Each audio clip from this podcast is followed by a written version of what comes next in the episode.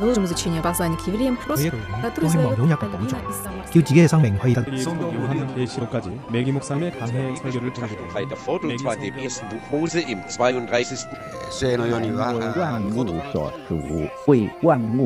¿Quién sabe cuántos idiomas hay en el mundo?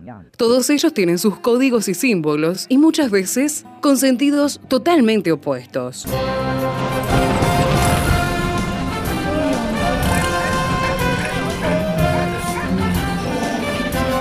Jungla semántica. Para descifrar las palabras, para entender su raíz, para saber de qué hablamos. Jungla semántica.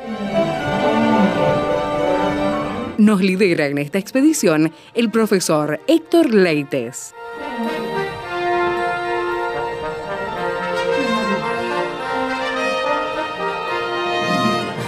El recorrido de esta jungla semántica nos lleva a Segunda de Pedro, nuevamente capítulo 2, y estamos a partir del versículo 21 ya mirando la fase final de este análisis que hace el apóstol sobre los falsos profetas, los falsos maestros y cómo los cristianos del primer siglo debían tener sus salvaguardas alrededor de esa realidad inexorable que también hoy la tenemos que enfrentar nosotros. Bienvenido Héctor, gracias por acompañarnos. ¿Qué tal Esteban? ¿Qué tal amigos? Y estamos contentos de estar nuevamente aquí en Radio Transmundial en Jungla Semántica. Y hoy Esteban, eh, se- seguimos con, bueno, a los machetazos en la selva. Sí, sí. Porque Hay que ir despejando el camino. Sí, sí, Pedro sigue dando fuerte y además después va a mostrar algunas características más en el capítulo 3. Ajá. Pero como estamos en el capítulo 2, versículo 21, vamos a retomar desde el 20, leemos que dice así, segunda de Pedro, capítulo 2, versículo 20,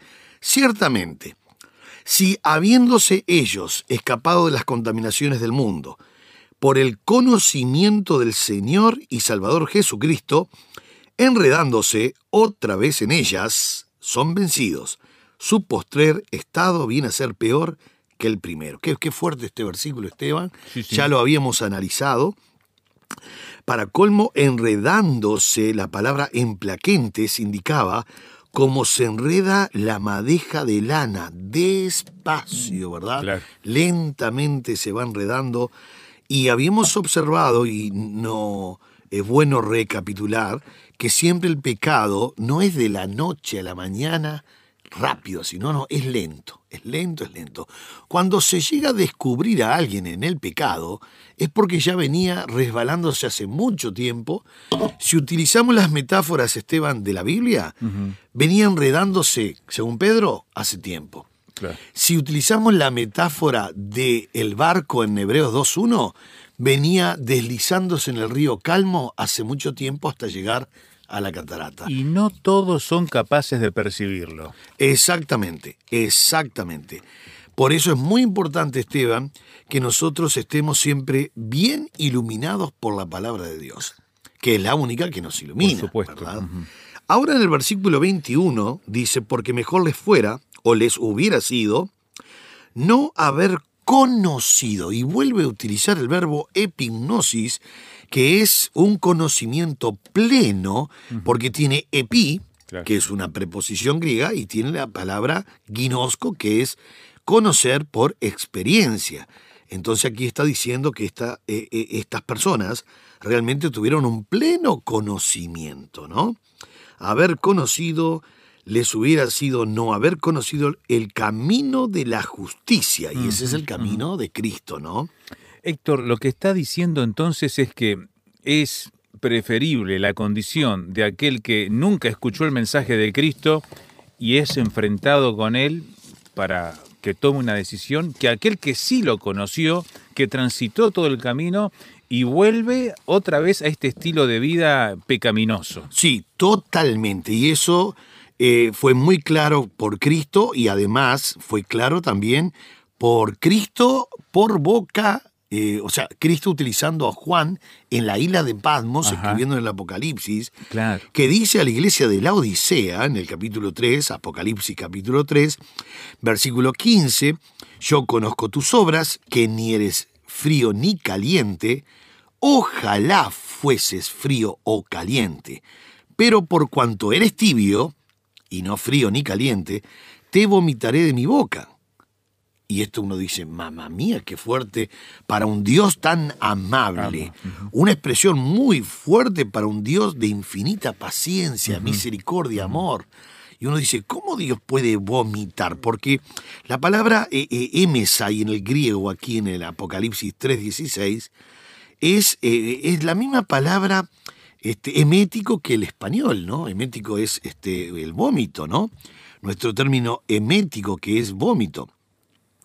Entonces, o vomitivo, ¿verdad? Si es algún medicamento. ¿Cómo puede haber un rechazo con extrema repugnancia? Porque al utilizar la palabra griega, emesai, está diciendo Dios realmente lo saca. Viste que un vómito el cuerpo rechaza enérgicamente, enérgicamente. Bueno, esto es un término muy, pero muy fuerte para un Dios de infinita misericordia. ¿Qué había pasado? Ellos, lo que dice Dios es, ojalá que usted nunca hubiese conocido nada, frío, o que esté en una posición de caliente, o sea, un buen cristiano. Pero esta gente estuvo caliente y viene regresando tanto, tanto, que ahora está en el estado de lo que se llama en la Biblia de un corazón entenebrecido, tibio, tibio. Pero no tibio alguien en la iglesia que uno dice, bueno, este, que no se compromete. No se compromete, por ahí un día va, otro día no va, pero sigue amando al Señor. No, no, no. No es eso. No, no, no, no. Es un estado de indiferencia que es un estado que realmente eh, llama la atención a Dios y ahora le llama la atención a Pedro, de que han regresado, de estuvieron un día, fueron justificados, así lo dice justamente Pedro, fueron comprados, ¿verdad? Fueron liberados realmente de lo que son las contaminaciones y volvieron atrás, enredándose otra vez en ellas son vencidos. Sí, sí. Y el 21 es una, una reprimienda, pero una sentencia, ¿no? Dice, mejor les hubiera sido no haber conocido el, el, camino de la justicia que después de haberlo conocido, volverse atrás del santo mandamiento que les fue dado. Muy fuerte, Esteban, porque volverse atrás en el griego es hupopstrepsai. Y tiene esa preposición hupostresai indicando enérgicamente cómo se dieron vuelta a ellos del verbo apostrefo, que es girar 180 grados. O sea que ellos estaban para una dirección y de repente lentamente paran y comienzan lentamente para atrás. Y ahora siguieron, siguieron para atrás y siguieron. Decididamente. y, y, para colmo dice que les fue dado, ¿no? Porque dice que el santo mandamiento que les fue dado. Ese les fue dado es un participio auristo. ¿Qué quiere decir? Habiendo sido entregado ya en ellos, o sea, tuvieron experiencia. Al ser un participio y auristo a la vez, voz pasiva, indica que ellos son netamente responsables de haber tenido ese conocimiento y haberlo descuidado, haberlo dejado. Por eso soy un convencido, Esteban, que gracias a Dios no soy ni arminiano ni calvinista, soy cristiano, soy cristiano ¿Sabías que soy cristiano? ¿no? Sí, sí, es ah, importante saberlo. bueno, gracias a Dios soy cristiano. ¿Sabes qué? A mí me llama la atención que muchos pueden discutir, se pierde, no se pierde. No, no, no, no, no se pierde ni Dios te saca la salvación. Eh, eh, tenemos que ir a la Biblia. El hombre desprecia lo que Dios le regala. Dios no te lo saca. Dios es el más interesado, Esteban, que las personas procedan al arrepentimiento y sigue insistiendo por radio, televisión, folletos, cristianos, obra de teatro, canciones, lo que sea, ¿eh? para que la persona se acerque a Cristo. Sigue Dios insistiendo con amor infinito para que todos procedan al arrepentimiento. Pero el hombre decide, entonces puede decir, bueno, yo voy dejando esto para atrás. Y acá ahora finaliza, finaliza con un, que a mí me gusta mucho cómo finaliza, porque tomó un dicho popular y un proverbio. Un proverbio. Tomó, tomó, realmente dos cosas. En el verso 22. Para ser categórico en el cierre, digamos. Cerrando, cerrando la condición de ellos. Y sabés que el ejemplo que pone, los dos, cualquiera de los dos, sea el proverbio, porque va a tomar Proverbio 26, o el dicho popular de la época, cualquiera de los dos está cerrando el tema de que esta gente estuvo en una buena condición, pero volvió para atrás. Estuvieron lavados, pero volvieron al barro nuevamente. Por eso dice, Pero les ha acontecido, les ha acontecido lo del verdadero proverbio. A mí me llamó la atención la palabra verdadero. Y uno dice, pero ¿qué? ¿Hay proverbios que no son verdaderos? me llamó la atención esto. Lo que está diciendo Pedro es, les ha acontecido, primero que es un tiempo perfecto, pasado puntual, al ser un tiempo perfecto, la acción es pasada, puntual, completa y terminada, ¿no? O sea, sí o sí les ha acontecido algo que es verdaderamente o tal cual o tan real, porque cuando dice lo del verdadero proverbio, él está diciendo en el griego, en el griego suena diferente, en el griego suena aquel proverbio tan real y tan verdadero.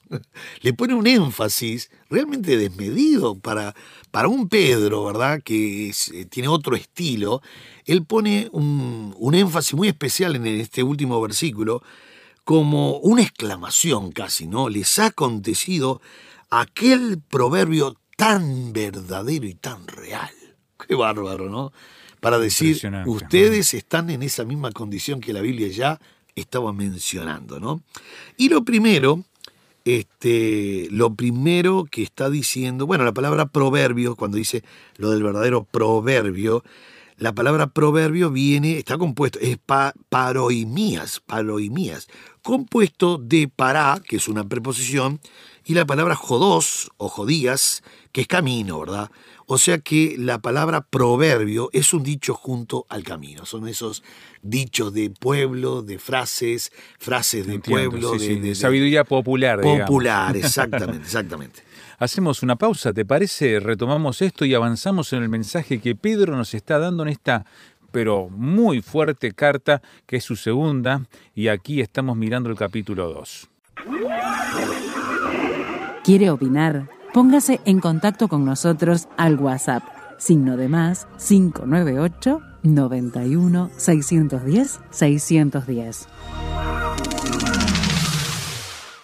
Regresamos con el profesor Héctor Leites a seguir mirando este versículo 22 donde está esa mezcla que decías antes de la pausa de proverbio, del libro de los proverbios y dicho popular mezclando ese tipo de eh, elementos para dar un mensaje que golpea al oyente, al lector que está recibiendo el mensaje. Exactamente, Esteban. Y sabes que el primer, la primera frase que él, que él cita, ese es el proverbio, cuando dice, les ha acontecido lo del verdadero proverbio. El perro vuelve, qué interesante, ¿no? Al a su vómito. Que, que, yo no sé si algún día lo viste, yo lo he visto y uno dice, qué asco este Una perro. Chanchada, sí. Qué perro chancho, uno no enseñó eso al perro. No, no. ¿Por qué uno le da una educación al perro y hace eso? Bueno, qué interesante, Esteban. Hasta el uno lo rezonga y todo. Sí, el perro no entiende nada. A los gritos con los, pegándole un zapatillazo, ¿viste? bueno, bueno. Mira lo que dice, el perro vuelve a su vómito. Esteban, esto está en Proverbios 26, versículo 11, ¿verdad? El, el perro vuelve a su vómito a su propio camino, a su vómito. Bien, esto es Proverbio 26. Y así es el necio que repite su necedad en ese caso. Exactamente, exactamente, tal cual. Vuelve y uno dice, pero ya no había... Este, ¿Cómo puede volver a eso, verdad? ¿Cómo puede volver a lo que, a lo que había, a lo que sacó? Incluso había despreciado él en su momento, ¿no? Exactamente. Lo que saca enérgicamente de su cuerpo, vuelve. Y uno dice, pero sí, si vamos a imaginar que la comida le hizo mal, ¿no? Entonces lo saca, ¿verdad? Porque algo, algo le cayó mal al perrito, entonces lo vomitó. Y uno dice, pero ¿cómo puede volver? Es, no, no, no, es incomprensible, no tiene lógica. No tiene lógica. Bueno, este es el proverbio. Este es el proverbio. Lo segundo que menciona, y es interesante, y la puerca lavada a revolcarse en el cieno. Y cieno es borburu, que quiere decir estiércol realmente, ¿no? Estiércol. Ahora, esto ya no es, Esteban, un proverbio de la Biblia. Este es un dicho popular. Claro. Al tratarse de un hábito de los cerdos, ¿verdad? De hecho, casi sería este, poco probable que en el Antiguo Testamento estuviese este concepto de cerdo, porque los judíos no no se llevaban muy bien con los cerdos. Entonces es poco probable que estuviese este dicho. Pero no está, además no está ninguno, en ninguno de los proverbios. El cerdo, este. ¿Sabe que yo estaba estudiando hace años atrás acerca de, del, de, la, de cómo el cerdo se refrigera, ¿no? Ajá. ¿Sabes que el cerdo en realidad se refresca, Esteban, eh, para refrescarse, o sea, se refresca para refrigerarse, digamos? Este, ¿Sabes por qué se pone en el barro y en... Porque realmente su piel no tiene poros. Ah. Es el único cuero, por eso es tan caro, por eso una cartera de, de- de cuero de, de- de- de cerdo o de carpincho que se usa mucho. ¿Por qué es tan caro? Uno dice, pero ¿por qué es tan caro? Si en realidad hay mucho cerdo por todos lados. Porque es un cuero que al no tener poros, entonces protege mucho, no pasa la humedad. Claro. Casi que podés una bota de, de cuero, de carpincho, meterte en el agua y no te va a pasar el agua Mirá para adentro. vos. Porque no, el, el chancho, no, el chancho, el cerdo, el puerco, el cochino, como se dice, el marrano, como se dice en otros lugares, bueno, eh, no tiene poros, es el, es el cuero que no tiene Mirá poros. qué interesante. Entonces, la manera de refrigerarse, o, o el cerdo se refresca, ¿verdad? Se, se, se va a echar en el barro y está continuamente con el cuero en el barro. Y uno dice, ¿pero por qué? Es la manera que tiene de refrescarse o refrigerarse. Porque su piel no tiene poros. Es interesante esto. Y la pregunta del millón sería, ¿por qué el escritor cita un dicho popular? ¿Por qué no sigue citando otros proverbios? No, porque este dicho popular lo conocían muy bien ellos, era algo popular. Y otra cosa que es interesante, Esteban, en cuanto a la credibilidad y la inerrancia de la Biblia, los escritores, y quiero que pongan atención los oyentes, solo los escritores tenían el derecho de escoger frases, dichos, leyendas, refranes, creencias de la época. Claro. Inclusive leyendas raras y muy locas, ¿verdad? Que era imposible que alguien pudiese creer en eso. Pero Pablo cita la piedra que, que creían los judíos que había una piedra atrás del pueblo de Israel que siempre le daba agua. Y en, y en 1 Corintios 10 Pablo dice, y la piedra que lo seguía era Cristo. No se va a poner a discutir que es una tontería creer que había una piedra que giraba atrás del pueblo de Israel. Lo uso para ilustrar, ya que creen en eso, vamos a aprovecharlo. O cita también, se cita también, ¿verdad? El, el- el ángel que era exactamente igual a la persona, un ángel gemelo, ¿verdad? Guardián, cuando Pedro fue liberto y fue a la casa y le Es atendió verdad. Rode. Sí, sí. sí. Y tanto discutieron, no es Pedro, te digo que sí, que está en la puerta. Está golpeando ahí. Está golpeando, se está congelando y tiene frío. Bueno, pudieron mediar después de tanta discusión diciendo, bueno, mira, si hay alguien ahí, debe ser su ángel. Porque creían que había un ángel exactamente igual a nosotros. Qué peligro, ¿eh? Claro. Mirá que si vos ves a Leite haciendo algo por ahí, no, no soy yo, No sos vos. es mi ángel. Bueno, eran las leyendas de la época. Leyenda, pero muchas, ¿eh? Yo tengo una, un registro, ¿verdad?, que he estudiado. Hay más de 60 leyendas. Mirá vos. Son muchas, son muchas. ¿Y refranes? ¿Quién, quién recuerda aquel versículo de Corintios que dice, todas las cosas me son lícitas, mas no todas convienen? conviene, sí. Ujú. Si vos lo buscas en una versión popular por allí, Esteban, ¿Qué te cita va- es? Dijimos Corintios. Primera de. Corintios capítulo 6, Primera de Corintios capítulo 6, versículo 12.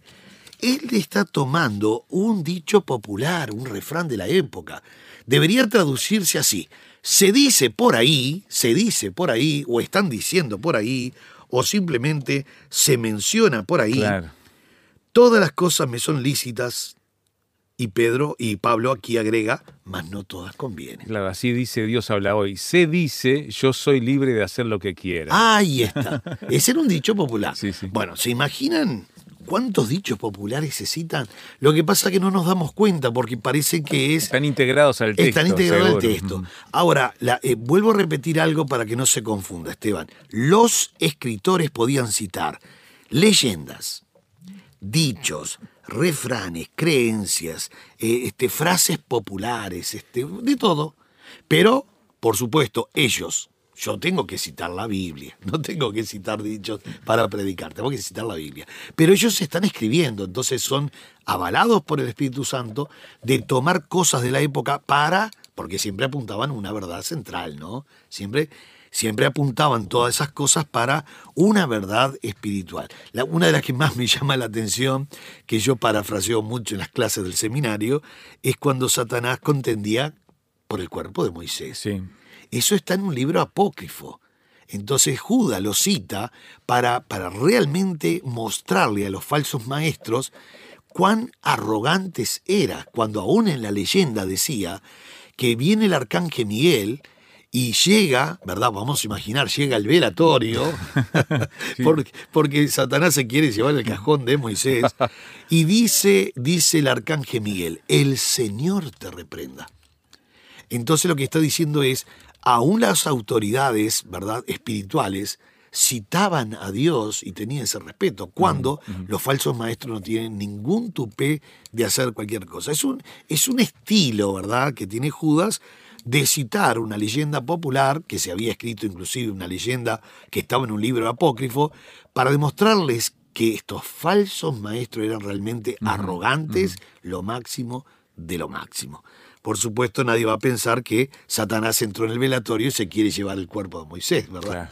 Pero era una leyenda. Bueno, de estas, déjeme decirle, querido amigo, que hay muchas, bueno, muchas. Me acuerdo cuando Jesús va al estanque de Bethesda y, estaba esperando que moviera el agua un ángel, porque era la creencia popular. Era la creencia popular, y eso se llama un brillo, estaba en el costado del papiro y después se, agregó como un brillo, pero era una creencia, no había ningún ángel. Se ve que en algún momento el agua se movió porque había una tortuguita adentro, y ellos dijeron un ángel, un ángel, y corrían. Y, lo que es el poder de la mente, ¿no? Porque muchos eran sanos. Ah, sí, sí, dice que muchos eran sanos. Por eso, lo que sí es real es, había un muchacho esperando ese movimiento, pero no podía. Nunca llegaba, claro. Nunca llegaba. Y Cristo sí, siempre llega en los mejores momentos.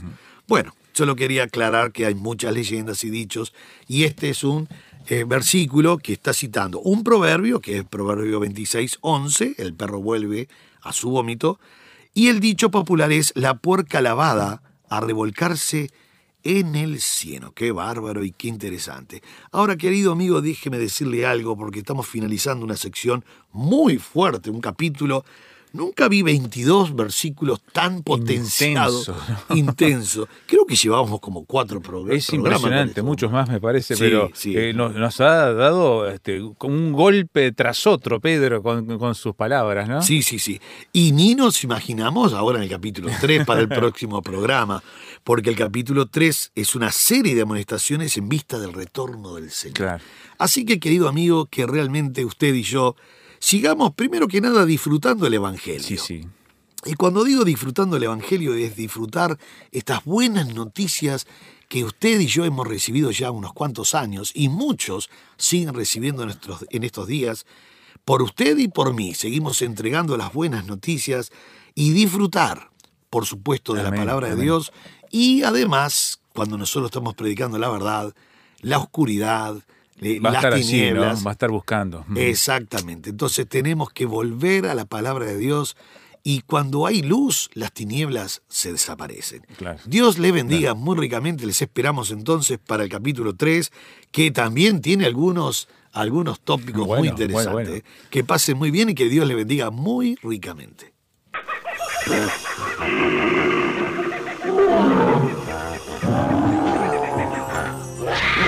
Hoy termina esta etapa de la expedición, pero lo esperamos en el próximo programa para adentrarnos en la jungla semántica. Jungla Semántica es una producción del Seminario Bíblico de Fe y Radio Transmundial.